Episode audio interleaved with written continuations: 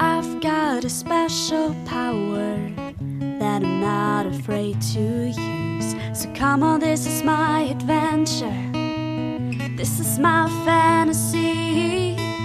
It's all about living in the ocean, being wild and free. Cause I'm no ordinary girl. I'm from the deep blue see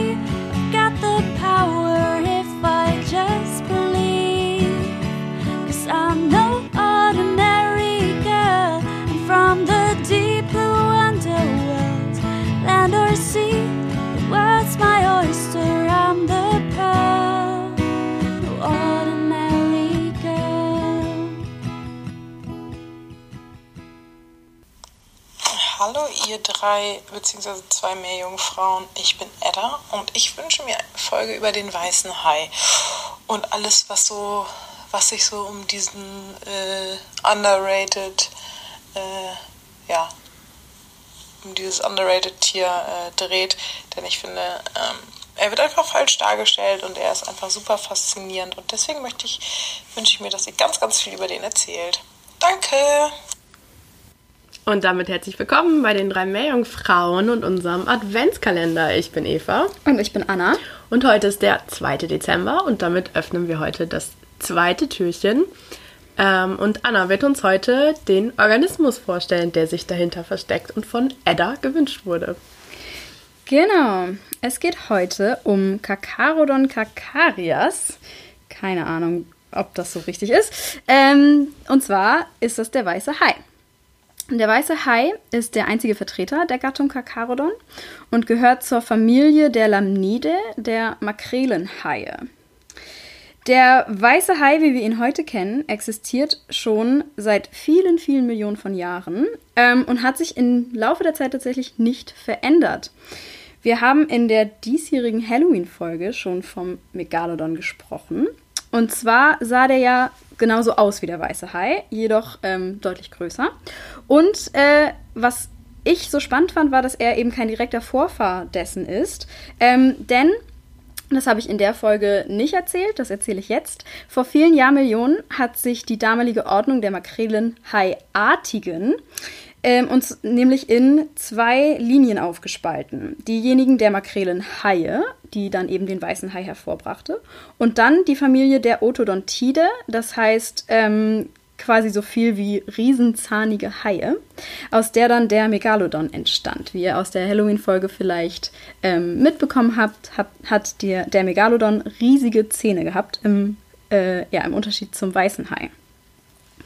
Der Megalodon war eben zwar früher da, doch wie ihr eben schon in der Halloween-Folge gehört habt, wurde, wurden der weiße Hai und der Orca ihm zur Konkurrenz.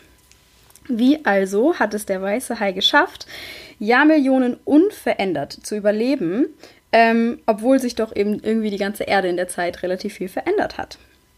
Das kann man durch verschiedenste Dinge erklären. Und zwar ist er einfach unglaublich gut angepasst an seine Umgebung. Ähm, er tarnt sich relativ gut, denn er ist oben gräulich dunkel und von unten weiß. Er hat keine natürlichen Fressfeinde. Ähm, die größte Gefahr für den Hai sind tatsächlich wir Menschen durch Fischfang für zum Beispiel Haifischflossen, ähm, Trophäen oder eben auch als Beifang von Fischerei. Seit dem Megalodon ist der weiße Hai der größte Meeresräuber der Meere und ernährt sich größtenteils von anderen Fischen, Tintenfischen und Robben, aber tatsächlich auch mal von anderen kleineren Haien. Und was auch sehr spannend am weißen Hai, ähm, aber nicht ausschließlich für den weißen Hai ist, sondern für viele andere Haiarten auch gilt, ist, dass er sechs Sinne hat. Und zwar, das habt ihr vielleicht äh, schon mitbekommen, es gibt ja diesen ähm, Film Jaws oder Weißer Hai. Ähm, und da wird das Bild von dem weißen Hai sehr verzerrt. Ähm, was allerdings stimmt, ist tatsächlich, dass er sehr gut riechen kann. Er kann ein Tropfen Blut in einer Milliarde Tropfen Wasser riechen. Er hört unglaublich gut. Ähm, er hat Nervenzellen in den Ohren, die kleinste Vibration im Wasser spüren. Ähm, und eben auch äh, Ohrsteinchen, Otoliten, für den Gleichgewichtssinn. Er kann unglaublich gut sehen. Ähm, seine Retina ist zwei in zwei Teile geteilt. Ähm, eine für den Tag und eine für wenig Licht oder quasi bei Nacht. Und der weiße Hai kann tatsächlich bei Gefahr auch seine Augen nach hinten rollen. Ähm, der weiße Hai kann sehr gut schmecken. Und zwar schmecken sie beim ersten Bissen, um welche Beute es sich handelt.